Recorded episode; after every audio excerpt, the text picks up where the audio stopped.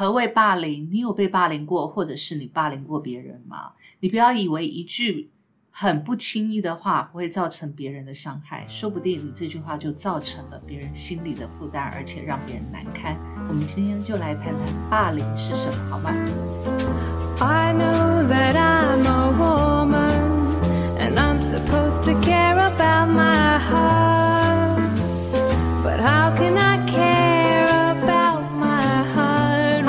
欢迎来到 Miss K 的神经说，我是 Carrie。Hello，我是 Goto。我们在前两天的时候在办公室里面哦，我虽然不在现场，但是呢，我听我们的同事转述给我听的这件事情呢，我真真的在我心里面，我觉得这句话是非常非常的严重的一句霸凌这件事。所以为什么我会今天想要讲这个话题呢？是因为我们跟 Goto 在谈这件事情，霸凌的受害者就是 Goto 本人。好了，其实对我来讲，我觉得，呃，因为我其实身为一个同志呢，已经面对这个社会满满的恶意了，再加上我的成长背景受到的霸凌也没少过，所以，呃，我耐受度蛮高的。那、嗯呃，因为霸凌其实是当事人本身有受伤，这个霸凌才会成立，，对，否则他就只是一个言语上的侮辱，还不至于到霸凌。是要以要以当事人被害的受对对被害人的当事人的感受可。是实际上也就是这样哦，有时候我们人跟人之间开玩笑，有些人就要知道分寸。对对对，那其实是事发经过是这样，我们只是在讨论一个呃公司办公室内的投票，嗯嗯，然后我们要选制服的颜对色。对对，因为要定制夏季的制服，结果呢，我们说为了怕大家灌票，所以我们设定了一个，就是你用 Google 系统投票的时候，你要先用 Google 账号登录。那结果有一个同事呢，可能他比较少接触这种科技的产物。他一直认为他用办他在上班的时间用 Google 的账号登录，他的个资会被盗用，而且他觉得在上班时间怎么可以用私人的账号？可是实际上呢，Google 的账号登录后再做问卷调查，只是为了确保投票不重复，而这投票本身是不记名的。嗯那结果在这个过程中呢，他就用了一个戏谑的口气说：“说我才没有玻璃心，你跟你自己才是死玻璃，我都没有说你了。”对，因为我们那个同事呢，呃，他不愿意用他的 Gmail 账号去投票，那因此呢，跟 Goto 有一些讨论。那我只他是说他玻璃心。对对对，Goto 只是说你怎么那么玻璃心，投一个票也不会怎么样。他马上就跟 Goto 说：“我才不是玻璃心呢，你自己才是玻璃，你还对讲我。”对对，好，事情的经过就是这样。那但是呢，说的人他不觉得这件事情有什么重要的，但是所有人在旁边听都觉得，嗯，怎么那么没品？对对，因为其实我当我被转述告知发生这件事，然后讲这句话的时候，我还想了一下什么是玻璃。坦白讲，有点老了啦，那个是二十年前在讲同性恋的形容词。是啊，是啊。后来当我回忆起玻璃是代表同性恋的一种贬义词的时候，其实我心里面会觉得，你这个人讲话怎么会这么的？你把美品当做是有趣有趣，对真的是非常的。我觉得这个是一种职场的霸凌。对，这是啊，但是因为呃，对我来讲，我已经习惯这种事，而且我不是那种我现在的我啦，不是那种会被压着打的人。嗯哼，对，所以对我来讲，他跟我讲，我就觉得哦，真的是无知到一个可悲的程度，我也懒得跟他计较了，嗯我就没有再理他了。对，但是有时候这种心态哦，其实我们说所谓的霸凌，如果我们是以被害者的，就是就受害者的那个感受，我们视为霸凌嘛，对不对？。对，那但是其实我觉得最公正的状态是。你不管受害者的感受是如何，那是因为你现在已经调试成这个状态，所以你不觉得。但是如果这件事情这句话说出来，它本身就是一种歧视的成分。是的，是的，它是一种团体的区隔跟歧视的成分，它本质上就是一种霸凌。其实我觉得，基本上，当你把一个人跟人之间，当你把彼此贴上标签，用这个标签去讲一讲述一些事情的时候，很容易就会造成这种状况。比方说，就像有一些人他离过婚，就会被讲他是一个离过婚的女人，这其实很难听。是啊，是啊。可是，啊可是有的时候大家开头不会说，哎，某某某，而是说，哎，那个离过婚的女人，就像这种感觉。是啊，今天同性恋啊，同性恋啊，有你可以讲我是同志，你可以你可以叫我的名字，同志只是我的身份之一。嗯可是你不用说，哎、你是个死玻璃，哎、那个死玻璃，对哎那个同他的个性恋，言语嘿其实就带着那种戏谑、跟瞧不起、跟跟啊你你自我的优越感对，自我的优越感的那种感觉。但我觉得说，当然沟头是因为他已经成熟了，他不把这个话当这个话。但是事实上哦，如果我要追究，其实是可以闹对对对对对，其实是可以可以告他侮辱，对侮辱公开公公开侮辱，而且职场霸凌，这是有两件事可以告的哦。对，但我觉得我们来讨论一下，就是说，你当你听到这句话时候的心态，就是说，其实你是可以成熟的去分辨，你不把它当一回事，或者是它是一个呃，你刻意忽略这句话，其实这两个是不同的心态。对，因为其实哦，嗯、像像有时候刻意忽略，但其实通常选择刻意忽略的人，他内心是受伤的。对，因为伤口还在，他只是是不去碰它。那如果可以可以笑一笑而过的看待，我觉得云淡风轻的过去，这个是比较稳的方式。因为我已经习惯了，因为像我们同志有很多，同志里面也有很多很各式各样的小族群。如果我们说用贴标签来讲的话，你有变装皇后、嗯。异装癖、性别认同，各式各样的一个话题。嗯。那你看到很多有人男扮女装嗯。走在路上，那有一些人当然他漂亮也就算了，有一些人就真的看起来很 man 的男人，结果他穿女装，这种人是大家会觉得他怪咖。嗯可是这样的人，或是像那种 drag queen，就是所谓的变装皇后，我有时候你跟他们这些真的是这样子类型的人聊天，他们会说什么叫做勇气？我们这种人活着活顶天立地的活着才是勇气，因为面对是整个世界满满的恶意。所以同志这个族群本身的标签就够多了，我们只是想要好好的活着，但是有各式各样不同的族群或是所谓的大众的一个眼光在看待，嗯那大家会好奇，会纳闷，会用挑战的方式来面对你。那这个挑战的过程很多是挑衅，用挑衅的方式，对针对性的言语，哦，或者区隔你我的这样的台词去去去开场。对。对，所以其实我们能够笑着接受，可以说是我们活着下去的一个本能坦白说，你心里有有那种想要反击的意味吗？我没有诶、因为我就笑一笑，我只觉得哇，太他讲这句话太老了，对不对？老就算了，而且我觉得漏 就是你如果真的要花时间跟这种格调很低的，因为会讲会用会在一个大家一个团体之中会用标签去区隔你我的人，这样的人通常他的层次格局都不太高，我就会觉得如果我。我我要说什么，或是我要教导他，你这句话是贬义，实际上我都觉得好像在浪费我的生命。嗯哼，我是完全就觉得，哦，好，谢谢。而且他这个同事在讲完这句话，他完全没有自觉，他这句话讲出来会是什么样的？这个就让我想对，这个就让我想到之前不是前几年同志婚姻闹很大，特别是像一些互加盟啊、嗯这样的团体，一直在攻击同志，一直在大闹事情，我就觉得这些人他们好像活得好有脱节感，就只在自己的小圈圈在看待同志，在看待这个地球上的所有族群。对，所以那时候有时候听到他们讲话，觉得哇，天哪，好可悲哦！怎么世界和眼光就这个样子了？所以霸凌者有时候他是不自觉的，他觉得他是善意哦，他觉得我在保护下一代，你们不会有小孩，你怎么可以这样？像前一阵有个社会新闻，也不算社会新闻啊，民生新闻我也不知道。呃，就是张惠妹的经纪人，她跟她的她的老公用了代理孕母的方式生了一个小孩子。哇！我去点开那个网页下方的留言，好精彩，一堆未教人士在骂他哦。为什么？小孩子一出生就没有妈妈，两个男人怎么可以带得好小孩？我就在想，天哪！我从小就是我父亲还虐待我的这种小孩子长大了，然后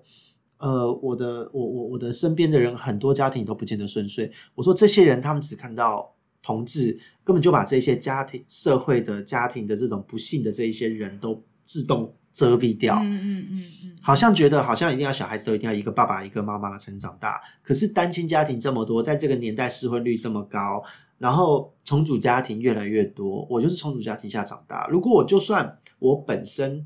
没有遭受到霸凌，没有遭受到父亲的虐待，我也是一个比较属于次文化的产物啊。嗯哼，我的家庭组成也本身就是小众啦，嗯那我不该活着吗？我有比谁低一等吗？所以其实啊，我觉得划分族群这件事，你不要说同性恋，像失婚或者是离婚者，像我自己是离婚的，是的，我曾经碰到一个我很喜欢的一个男生，那其实呢，当然我觉得他对我是有很好的，是呃，不能说很好，他对我是有很很很心动的感觉。坦白讲，可是呢，我们为什么一直没有办法走到一起？有一次我突然问了他一句话，因为我问了他，我另外一个一样也是离婚的朋友，一个女朋友，我问他说：“哎，我这个女朋友，我觉得她长得很漂亮，你觉得呢？”他给我回一句话，他说：“再漂亮也是离婚。我觉得”我讲这句当下话超靠背对，的。我当下，但是我的感觉我是受伤在心里的，对我不像你，也许是我是习惯，是从小都要面对。对，但是你已经放开了。如果你是放开，你不觉得这句话是伤害？但对对对，但是我们不能否认这句话的确是伤害嘛，对不对？虽然你不嗯感觉到伤害，但这句话的确是伤害。但那当时那个男生这样跟我讲的时候，我对他重新去调整，让我更不敢接受他的追求。因为你也离过婚，我离婚啊，所以他这样讲是不是影射我就是不一个不好的女人？对啊，是不是？对，所以他即使 他再喜欢我，他也不会珍惜我啊。对啊，而且就像，其实我坦白说，这种心态就是，有的时候你从一个人的言行、无心的言语之中，你可以看出他他的人品如何。就像这次案例，我们就重新又定义了这个同事，真的就是这个层次。对对，那真的没办法。那呃，像我在谈感情的过程、约会的过程，有时候对方的一些小动作，比方说他会就你跟他说，哎，我现在很忙，他说他想要来找我，但是我说嗯我现在很忙，我要加班要干嘛？嗯，然后呢，他就说：“哎，周末可不可以去你那边过夜？”我说：“对不起，我周末晚上还有会要开。嗯，”然后他就他就冷不防的，对方就会丢一句说：“哦，今天也见不到，明天也见不到，搞不好下礼拜也见不到。”那我当下感觉不舒服了，你在对我情绪勒索、欸，嗯哼哼哼，我是真的在忙，不是在玩。你你怎么你很闲？你你下了班没事，我有事，你怎么可以讲这种话？嗯哼。就是有时候是这样子，一些小小的言行可以看出这个人的格局，还有跟你的氛围在哪里。对对，所以其实当我知道我们的职场，就我们办公室那一天发生这件事的时候，其实我还蛮惊讶的啦。因为其实第一个，我觉得职场霸凌这件事情，不是说上欺下，或者是你拿工作来欺压别人，我觉得这个也是一种霸凌对，凌。用职务之便来卡别人，这也是一种霸凌霸凌。好，这个城市也有。对对对对，但是呢，我我觉得你拿别人的性向来做取悦或嘲笑或年代是很攻击，over 的事。是真的还蛮没品的一件事，我们不得不这么说。对，在这个年代还讲这种话，很像以前二十年前刚解严那一段时间。对，所以其实我觉得分两种心态，就像刚才哦，你会觉得说你已经经历过这段时间，你觉得无所谓了，你可以笑笑看待。对，那比如说像我，我被人家讲说，哎，你离婚的女人有什么样？再怎么漂亮也是离婚离婚的女人，我就变成次等的女人，而且是呃等待被选择的。对，可是我觉得就就是事实上并不知道，我们知道我们自己的价值，我们知道我们并不是这样的定位的人，那就好啦。对，对，可是就听起来是北宋，很对多人又过不去问题是。很多人他没有办法去走出这个。好，那是因为我我觉得我们有自我疗愈的能力，但有的人他没有办法自我疗愈，而且他如果一再的被接受这种霸凌的状态之下，他其实很可能内心整个就走偏了对，就支离破碎，他没有办法再找回自己的人格独立的那个保护的安全感。对，所以我觉得这是一个蛮严重。其实我我觉得像职场霸凌，或者是呃性别霸凌，或者是我们更严重的，就是其实学生时代也很多更多荒唐的霸凌都会发生在学生时代。哦，学生时代的霸凌更纯粹、更直，接，因为学生根本你我天不怕地不怕，而而且学生没有社会化，我们在社会化，我们在心里面看到，我们大人看到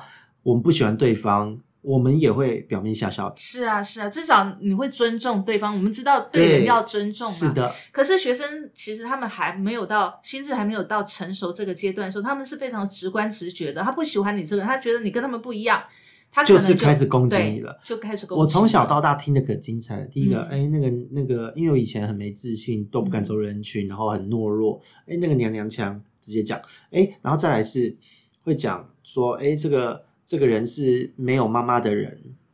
嗯呃，这个人就是身上都花花的，因为被爸爸抽的身上一条一条要去上课。嗯哼我爸爸以前就是很喜欢把我打的满身都是伤，然后要嗯我穿着短衣、短袖、短裤去上课。哦天哪，这听在一个他妈妈的心里都觉得好心疼、哦。他觉得这样是给我一个教训，他认为在同学面前让我丢脸，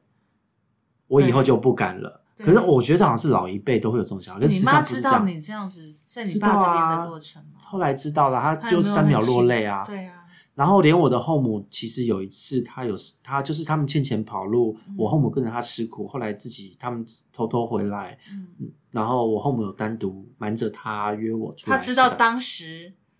他自己你爸这件这样的举动，其实他是看在眼，他其实在啊，那他为什么不而且而且我的后母还是幼稚园老师、托儿所老师，那他为什么不站出来没有呢？站出来，因为当时他自己也在情绪的当下，呃，他因为我爸爸的关系，把他的事业搞垮了，嗯呃，然后呃，他就会有一种移情，就是想要想要转移自己的心态，想要平衡自己，所以他就对他亲生的两个小孩，就是我两个哥哥，非常的好。然后唯独对你不好，对他会在我的同学来的面前大骂我，摔我东西，然后要我去做家事，然后还说我的朋友来家里按一次马桶都是多浪费一次水费。但是我的两个哥哥朋友一次来七个、八个、十个，哇，家里还请当时的爷爷还在，还请他办桌啊，干嘛这样子招待。嗯嗯嗯嗯，你这一路走过来，到底是怎么面对这种霸凌的？不管是同学之间，因为其实我觉得同学之间，像我们自己的，我自己的记忆也是会这样，就是同学之间，如果家里头他是呃爸爸妈妈离异的，没有人照顾的小孩，通常来到学校可能会蓬头垢面啦，然后可能会身上有一些味道。其实我们小时候都碰过，那这种小孩很容易被孤立。哦，我就是被孤立的那个啊！那其实当时我还有捡过垃圾桶的东西吃，因为我爸不给我饭吃。对，所以其实，在我们那么小的时候啊，我们不知道这这样的行为是不对的。坦白讲，但是我们我们是不会去霸凌那些那样的小孩子，但是我们也不会主动去接近这样的小孩子。我们也不会，我们就会在旁边看哦，别人这样嘲笑他们。我们虽然我们不做，但是我们也不会去保护他。其实对，其实这样也是在大了之后，我们就看，这也是一种加害者。是是是，对，没错。所以其实我们大了之后，有时候回想小时候的这些行为哦，在在听你，因为你本身是霸凌被霸凌的小孩长大的，我们在听这样的，尤其我们当了妈妈之后，我会觉得很心疼哎、啊，以前就就妈妈不在，生母不在身边，然后后母也是霸凌者之一，嗯然后我的父亲就是霸凌者，对，然后到了学校就是面对学同学的霸凌，然后呢，我还在学校被收过保护费，嗯通然后老师知道通知家长来，我爸那时候只觉得我造成他的麻烦，让他丢脸，让他到学校来一趟，嗯然后呢，谈完的时候就是老师这时候也妙了，老师觉得对方的家境比较好，所以也挺也也对我也很不客气。天哪，对方是厂长的小孩啊，我们是托儿所的小孩，嗯天哪，这到底怎么回事、啊？所以我就是多从霸凌下这样过来。那我当时的心态其实以前很受伤，很没自信，很懦弱，不太敢表现自己。有时候为了要融入一些群体，会不知道怎么表现，就会做一些好像会吸引注意力的事嗯，情。比如说什么事？比方说就是以前因为有时候很喜欢养一些东西，就到学校去分享，或是同学，因为那时候有点赚零用钱啦，卖给同学什么的。那所谓的家境好的人就会觉得好恶心哦，怎么会养那些东西？好恶心哦，这你养个好什么东。西那时候有养过的第一个比较常、比较简单的有仓鼠，啊？仓鼠很很普通啊。后来养一些昆虫啊，什么昆虫？就是甲虫那类的啊，然后养一些蝴蝶那种毛毛虫嘛，哦然后再来爬虫类，蜥蜴啊、蜘蛛什么有的没有你的。真是动物专家。因为其实我在，因为因为其实就是你会觉得动跟这些东西相处比人相处简单，嗯所以以前就是我除了我我在那个那几年被霸凌从小到大的时间，其实都是一个人看书，然后自己养宠物，然后养鱼，然后呢自己一个人这样子，很少去跟人接触。可是因为兴趣就在这边，所以我有个可以让自己转移注意力的地方。那到学校，你虽然会觉得难过不舒服，但也就罢了。那好是好在说国中，后来因为原本一开始呃在学校就是过得不愉快，有转过一次学。呃，因为被欺负的关系吗？，对，而且那时候有点反抗家庭，就是我就翘课，嗯哼，对，然后翘课啊，同学又觉得我很怪，我也无法融入他们，嗯。因为那时候他们希望把我送进升学的学校，嗯。原因只是因为身为安亲班的小孩嗯。啊，妈妈开安亲班，后就我后母开安亲班，然后呢，应该也要有好的成绩作为一个门面，我就很反抗。嗯。然后当时进的中学是很有名的升学学校，每天要晚自习到九点十点。嗯。哦。然后 我那时候翘课，狂翘课，被打的满身伤去上课，然后有时候自己翘课干嘛？结果我考试一直在全班六十人还考了十几名，公班上的人也指着我鼻子骂说都没来上课，他一定作弊，干嘛干嘛嘛。各种你那时候到底怎么度过这种青春期？我觉得青春期是最敏感的时候，然后又被这样子，就放心里。哎呦，那个时候真的要说敏感，我连坐在饭家里饭局间吃饭，我都知道这个长辈虽然对我笑笑，现在对我笑笑的，但是他在背后都讲我是没人要的小孩，说我是野孩子，嗯对，说我就甚至有被讲你是多出来的，嗯哼，用台语讲这句话，嗯。所以我都知道谁讨厌我，谁没有把我当家人，所以从小就是各种恶意的环境中长大啊、所以能长那么大真的是万幸、欸。我 我觉得这个很妙，就是我大了，我虽然说有歪掉一两年，就是在性嗯和对拥抱之中去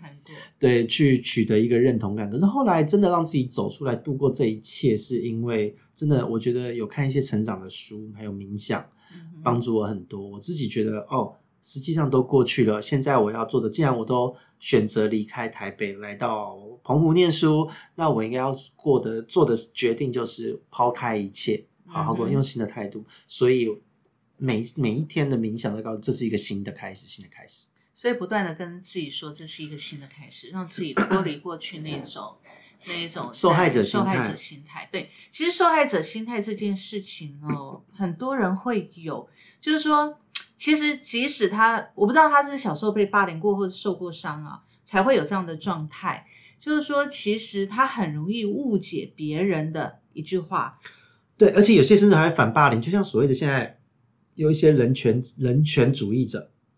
女权主义者，嗯他们会把自己先站先站在弱势受害者角度，然后来反而霸凌全世界。对，会同事也有哦，对，我们同事也有啊，我们同事现在也有啊。其实这种人都随时随时在我们身边啦。对啊。对那我自己认识有一些这种很极端的人，嗯，哦，那个压力好大哦。嗯，说什么？难道你不知道现在就是女权分子？他说：“难道你不知道现在台湾就是一个世界上数一数二男女小小朋友的那个性别比例就不平衡的国家吗？啊，有吗？就是男生出生的比率高一点，可是他就会归咎于说，这是因为大家都想要男生，所以女生都堕掉。所以其实基本上他本身就瞧不起，他打心里就自卑啦。对他就是因为自卑反而要攻击别人，然后有一些同志也是啊，他会用自己可能他很娘，或是说他很女性化，或是甚至性别认同有一些问题，甚至说他就是喜欢穿女装，他被攻击，嗯然后到了一个极端的程度，他就开始反而讲人家我就是这样啊嗯，啊！你们只要对我有任何的指指点点，嗯，就是你在霸凌我，你霸凌我的性别，嗯你霸凌我的性向，霸凌我的外形。哦，这种极端粉都很好。我我嗯，有时候受害者心态。对我有时候我看到就说没有没有没有，我们不是霸凌这个，你只是单纯的做人很急来。有的人是做人很失败，我们直接讲，他就觉得我们在霸凌他。是因为他会先站在他用他的弱势，他用他的弱势把它转变为优势，当成受害者。对，但是我觉得如果谈霸凌这件事情哦，其实我们真的要厘清一下，就是说，有时候我们在跟别人沟通的时候，你的言语的用词上面是出于什么样的心态？我们再回来说，我们这个同事当时他说你呃什么，你才嗯，你说我玻璃心，你才玻璃呢，我都没说你。他用的这个心态，事实上其实就是一个非常差劲的一个一个出发点。对对不对？他事实上他就是要拿这件事来攻击你。对，而且第一件事情，第一个现在他觉得身为玻璃是很低人一等，他自己是优越的。对，所以这个高低差对他他嗯觉得他已经不提这个话题来了，但是你就偏偏你自己偏偏要挑出这个这件事情来讲。对啊，但是我坦白说，我跟你是一样平等的，没有人比较劣等。那你会讲这个，就代表你心中其实你有分级。那对我来讲，我觉得，因为我自己被霸凌过，这样子起来之后，我发现我的心态其实很开放，加上又有冥想，我觉得这真的是蛮世界大同的。我虽然会有无法接受的人事物和一个一些族群，或但是我觉得那那是他有他存在的自由，嗯。我不会觉得他比较低等或什么，我只会说嗯我不喜欢，或是对不起我不行，这样子就好了。可是没有必要去针对人家的这一点去拿出来讲，嗯嗯，因为讲了不代表什么啊。那像现在比较明显的就是一个政府的一个政治政局的关系，你会看到有有挺不同的候选人就开始对立，比方说韩粉，嗯比方说现在有柯粉，嗯，然后小英的英粉，三方的叫骂，各种都哇塞，有，各种都有。对啊，所以其实我们的社会当中，其实常常都充斥着各种霸凌的状态啦。对，霸凌和标签，对，其实这个是说真的，我们要习惯它呢，还是去让自己更自立自强，去突破这个霸凌者的眼光，或者是说我们远离这些人，不要去跟他们计较呢？这就看个人决定啦。说真的，而且，呃，有的时候是这样哦，就嗯，如果你今天决定要要教训这个人，那我给各位的一个建议就是，如果你不教训，就不要教训；如果你要教训，一定要追究到底，让人家知道这是一件很重要的事情。而且因为这个有很多的灰色地带，如果你不把你的立场还有你的感受陈述清楚，对方只会得过且过，觉得好、你看吧，你们这个族群就是这样，自以为弱势，还爱找麻烦。嗯，所以你你如果做事要做一半，追究要做要追一半，那就不如不要追究了。嗯哼，对，那是自己要检讨。嗯哼，那因为你给人家机会霸凌而且你反抗到一半，人家还有机会再再反攻你一次，何必呢？嗯，其实有时候我们会容许别人霸凌我们，是因为我们对自己也没有自信，，对而且我们也许心里面是认同他说的，对，所以哦我就是玻我就是一个玻璃这样子。对，或者别人说你你这个再漂亮也是一个失婚的女人。离婚的女人，那我心里就会觉得啊，对我就是这样子的一个女人，所以可能我不配拥有正常的爱情，或不配拥有人家爱我。真的这种话真的很伤人，而且当真的时候，你会真的觉得会摧毁一个人的一个自主的意识哦。对，所以其实当我听到那个男孩子这样跟我讲的时候，其实那句话一直刻在我心里面。然后我觉得我我我承认，在那两年那几年当中呢，事实上是我可能对自己最没自信的时候。那尤其在情感中被霸凌的那个人呢，通常他会想要依附霸凌者。对为什么？因为他的情感上面，其实他得不到一个独立的状态的时候，他需要依附别人嘛。那他会觉得说，霸凌他的那个人事实上是强者，他是弱者。对，而且会觉得这也是一种爱的呈现。对，还有他也许我真的就是这样糟糕。对，还有他也希望得到对方的肯定。对所以他会一直在这个漩涡里面去打转，就跳不出这个被霸凌的身份跟命运。对，所以为什么有些人会说，为什么受到家暴的人，为什么还要一直回去找这个老公？对这就是一个漩涡。对，因为他会觉得自己他已经被定下，他就觉得自己就真的像他讲的那么糟。如果离开了他，虽然他会打我，对我离开了他，我那么糟，有谁爱我？，对，我也没有人爱我。我以前有这样的心态，我是也曾经在一段感情当中有这样过，但是我很快的觉得我很痛苦。对。那还好，你觉得醒觉的话，因为我是从小被这样到大，我真的醒过来的时候，是我选择离开台北去外地念书，然后才去澎湖两个月，我们家人就欠钱跑路，嗯，真的就是在不论是物理上、现实上还是心灵上，真的都强制被斩断了这个连锁，嗯我才真的开始走出来。嗯，否则你还是一直在那个那个轮回当中。你会你会觉得自己就真的那么糟，没有人爱我，没有人没有人会看得起我，我是多出来的。对对，所以其实我们在讲有有很多被霸凌，但如果我们现在是小孩子被霸凌，你无力逃脱逃，我觉得这个是我们可以理解的。但是如果你已经长大了，你还没有办法去脱逃这个被霸凌的场景，那就是你自己要负责任。我们真的讲冷血一点，是自己要负责任。但是，但是我觉得在在这个过程当中，其实也是一个自我醒思最好的状态。比如说，当我离婚的时候，我很喜欢的那一位他男生，他这样跟我讲的时候，其实我是很伤心的。但是我会觉得他为什么这样讲我，而我当下没有反驳这件事情，是我很后悔的一件事。嗯，那为什么在我没有反驳之后，我还想要在这样的一个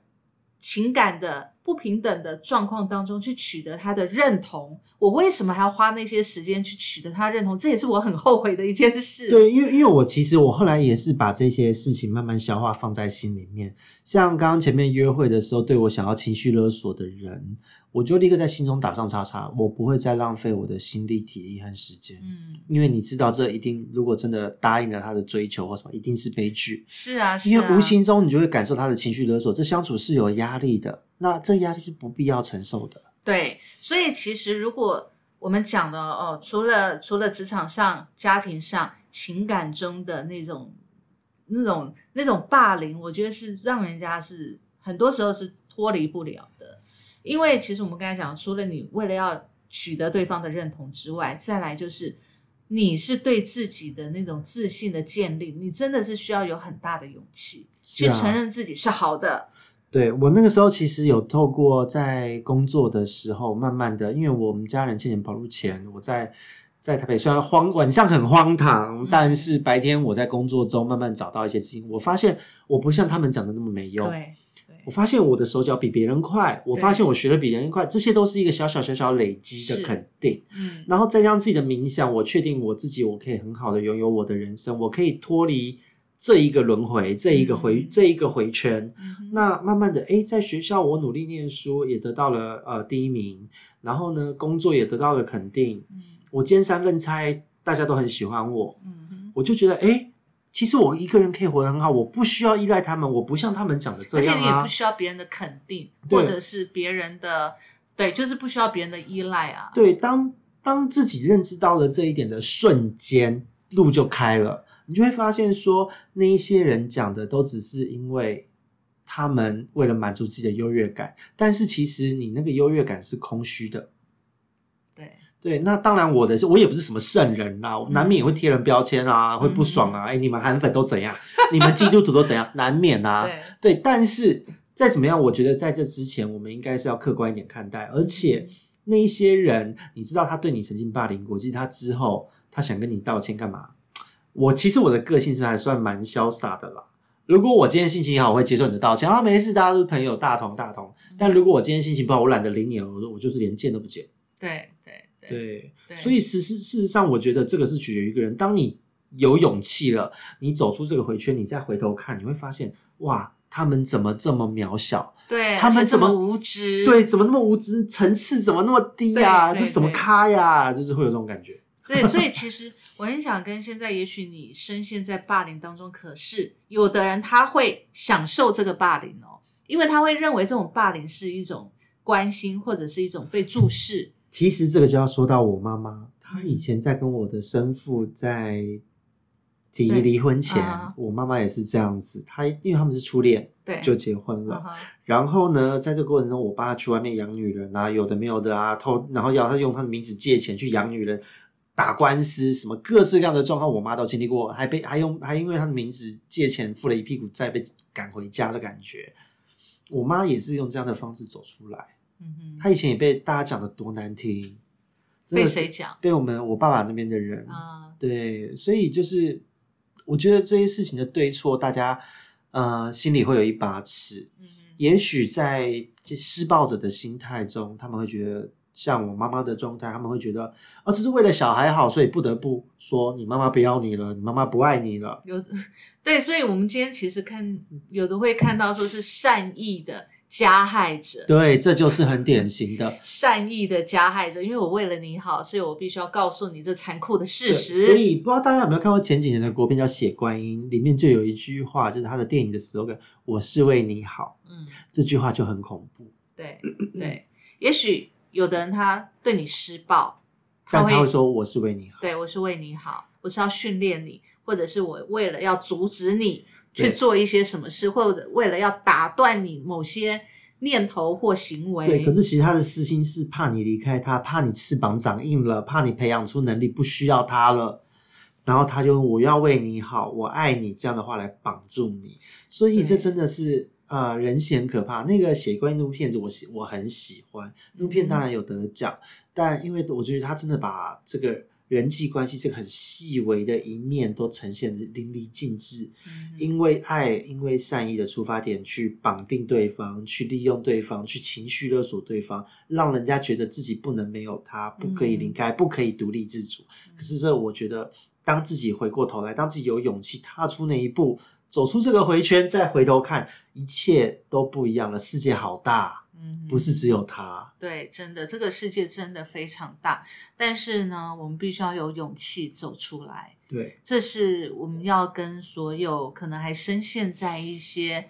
呃，你说霸凌也好，还在这个回圈的朋对对对对对对，真的，我我觉得，我觉得其实从我们职场上的这一句话来延伸出来哦，当然是我们都已经成熟人，我们可以走得出来。可是我看到是我们的那个同事，事实上他是一个被孤立的人，而且他自己没有自觉，他可能觉得他被孤立但是他不知道为什么被孤立。对对对，所以其实霸凌者人很霸之，所以我我觉得不能讲这句话，但是事实上呢是是呃，大家成熟人会知道说，你这个人我们到底能不能接近？其实这不是一种刻意的霸凌，这也不是一种刻意的，我们是在回避危险，还有对减少生活中的麻烦。对对对，所以我觉得人跟人相处都是这样啦，有时候是一种气场，你能不能和？那你能不能给人家一种很温暖、包容的感觉？对啊，对，那有时候这种包容的感觉是出自于你成长的一些经历、过程、心境的改变。所以，嗯，我觉得霸凌这件事情，它当然有很深的心理层面啦。对啊，不过这边是很想跟各位说，因为其实我在过去在跟我的朋友们分享这一件事情的时候，我的过去的时候，他们一直都很好奇点，你怎么做到的？啊你怎么走出来的？其实，嗯，我把我自己的案例分享给大家哦，这个或我的做法分享给大家，这个我希望大家去试试看，因为我也不是专业的心理医生或什么的，但是我觉得我的人生经验如果对你有一些帮助的话，我希望你能试试看。就是，呃，我其实是透过自己独处、自我否定的过程中，找一件事转移注意力。嗯哼，我可能很喜欢养宠物，嗯哼，我可能很喜欢看书，嗯我以前就是在这样的状态之下，呃，我才高职而已，我就自学考过了日文的一级检定。当时就制的一级检定，我就高中就这样子去考，然后没有跟人很熟，就默默的去做这件事。嗯然后呃，自己喜欢看书，喜欢养鱼，然后就自己去看国外的资料，就觉得台湾的资料好像都很老旧，都没有我想要看的资讯，然后就开始试着用不同的关键字去去搜寻。因为我的电脑上，因为我爸想要凌虐我，干嘛就把我的鱼缸、把我的电脑砸坏。有的时候去外面的电脑或者学校的电脑，就会偷偷查这些资讯。嗯就觉得，哎，我在做这件事情的过程中，我当我找到了一个资料，这种小确幸、小小的幸福感、小小的成就感，慢慢慢慢去累积。今天也许各位可以说，哎，我把家里打扫得很干净，我有我的价值，这也是一种成就感。找件事情去慢慢的肯定自己，多微小、多微不足道的事情都要去尝试。嗯哼，还有其他的你想要建议的？其实我觉得这真的是你要先从一点点小小的事情开始做啦。因为我真的要建议各位，在一般我们走出来的时候，我们可能觉得这件事又没什么大不了。可是对于被霸凌者，你是心灵是空洞的状态之下，一个小小的成就感都是踏出来的第一步。比方说，你可以关注哇，我今天我种的我照顾的花开花了，我把衣服晒得好整齐，嗯，衣服这些都是可以可以成就的事情所情以。所以第一件事情，你先关注自己的心心情跟开心的事，我觉得这是先关注自己。对，那其实还有另外一个点，就是说，其实呃，有时候你会接受别人霸凌，事实上我们刚才讲的嘛，你希望获得对方的认同，不希望被对方讨厌嘛，对，对不对？所以其实这种很容易发生在同才求学时候。很容易，所以其实，在同学时候，在求学的时候，我们同才之间其实很重视同才的一些认同、团团体的认同对团体的认同。那所以，其实我觉得，像我们之前在讲的被讨厌的勇气，其实当然，如果在你那么小的时候还还不太懂得怎么去分你我的感觉的时候，我觉得呃。专注自己的兴趣，这是告诉自己我喜欢什么，每天告诉自己我很好，我很好。这我也希望所有的目前在这个阶段的朋友，如果你有你有你有听到我们的这个内容的话，可以每天告诉自己这样子的话。那另外还有一种就是，其实你真的要让自己有勇气，可以可以去面对霸凌你的人，对，告诉他你不害怕，对，因为通常你越害怕。别人越想要欺负你，对，而且这个其实就是牵涉到我的一个人生观了。我觉得秘密越多，人家越会好奇，越想来挖，越想来戳你。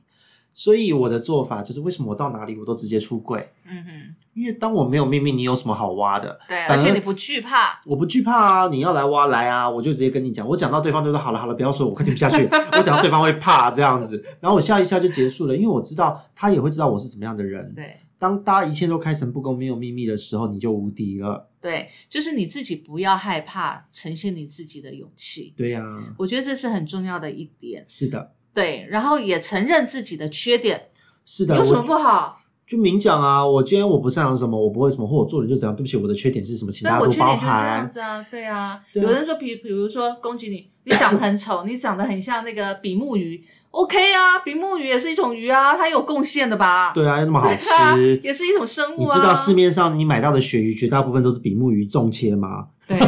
所以其实承认自己的缺点，其实也等于是接受自己。对，当你在这个陈述自己的过程中，你在介绍你自己，你在介绍你自己的优点、缺点，在对自己喊话、对他人介绍自己的过程，其实就是一种自我的疗愈。对，别人也嗯别人想要攻击你长得丑，我都自己承认我丑了，你攻击我有什么屁用？大家反而会对你比大拇指，会觉得哎。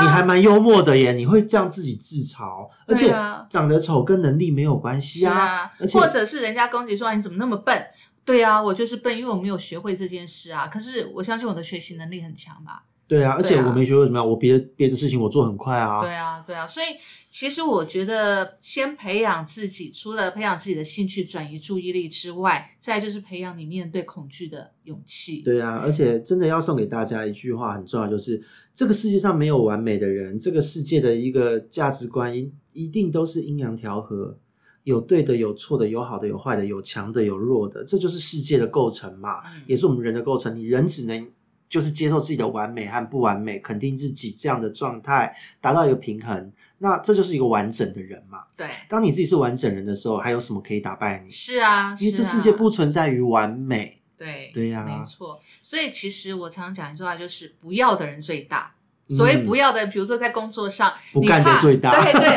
你为了怕丢掉这个工作，所以你百般的迎合，然后委曲求全，人家叫你做什么就做什么。那我不要做总可以了吧？你刁不到我，你也不能拿工作的那个来威胁我啊，对啊对不对？所以我不做最大。那其实我觉得这件这句话也要送给所有在害怕过程、目前还在害怕的人哦，不管你在什么样的环境之下，你就抱着我不要嘛，我在这里待不下去，我到别的地方一样可以待啊。对啊，我的生活搞不好重新开始，不用看到这些会骂我玻璃人的人，是啊，我对不对？对我为什么要跟这些讨厌的人生活在一起？他讨厌我，我也讨厌他，不行吗？对啊，而且他长得那么丑，我还比他帅。是啊，所以其实这里不容我，我就到别的地方去，就这样子，没什么大不了嘛。而且有时候在那边勾心斗角、霸凌、霸凌去的，这个很烦。像我现在都喜欢简单暴力，就直接骂，对啊，就那么丑啊。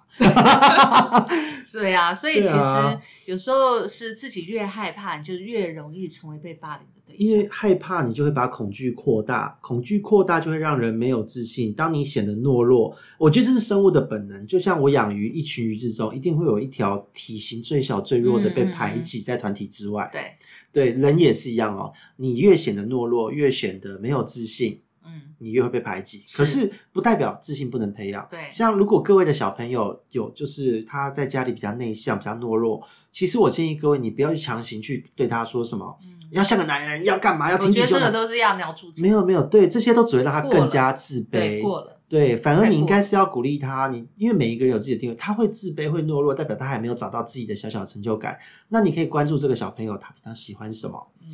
鼓励他去做，鼓励他在这一方面的成功。即使他做了一个小小成功，也大力的称赞他，多给他一些拥抱。嗯当他感受到被爱、被关注，他才会慢慢的提起胸膛，建立起自己的勇气哦。对，所以千万不要去骂他说没有男人的样子，没有什么样子，没有不是这一套的。嗯因为其实像我，虽然以前是被霸凌，家里有开托儿所，还是免费的那个家教的小老师这样，可是其实我是蛮喜欢小孩的，而且因为自己的成长过程，我发现在小很多成长的小孩子的身上。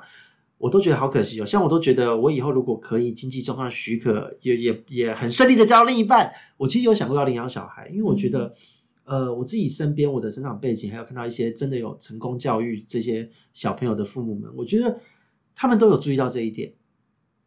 都会不会把情绪带下去，会肯定，嗯。会真的用肯定这种比较大爱的方式去对待自己的小孩子，让他适性发展。对对对，我觉得有自信是可以让你面对所有的困难跟挑战，跟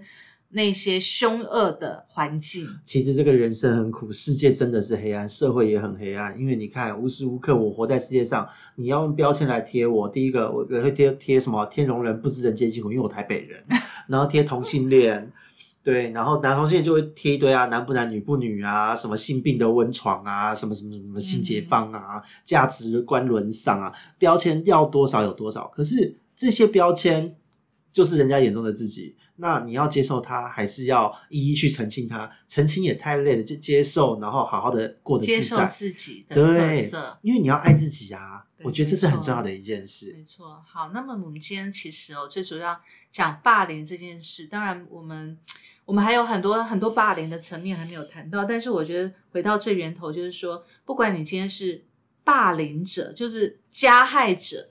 你自己去审视你的行为，调整一下你自己。我们在这边呼吁，但是如果你是被加害者，呃呃受害者，你是受害者的话，真的要呼吁大家那个内心的自信一定要提出。你要用自己的方式去找到一点小小的成就感，逐步的累积它，让自己变得强壮。对，因为其实旁人能够帮助的真的有限，是的，真的有限，所以唯有自己可以挣脱这样子的环境跟心境，才是真正的、真正的脱离。对啊，因为目前像很多的家福中心什么，你会发现哦，被家暴的案例都会有回头几率，他又会不久后又被家暴。你你辅导好了，不久后又被家暴。然后很多就是像什么未婚妈妈这种的一些辅这些辅导中心，也都是要重复回头客哎。所以啊，自己的内心才是最重要的啊、对，不要让自己陷入这样的回圈。如果你自己有忽然某一天想到你，你意识到你这个在回圈的状态，一定要去慢慢的建立自己的自信，让自己走出这一步。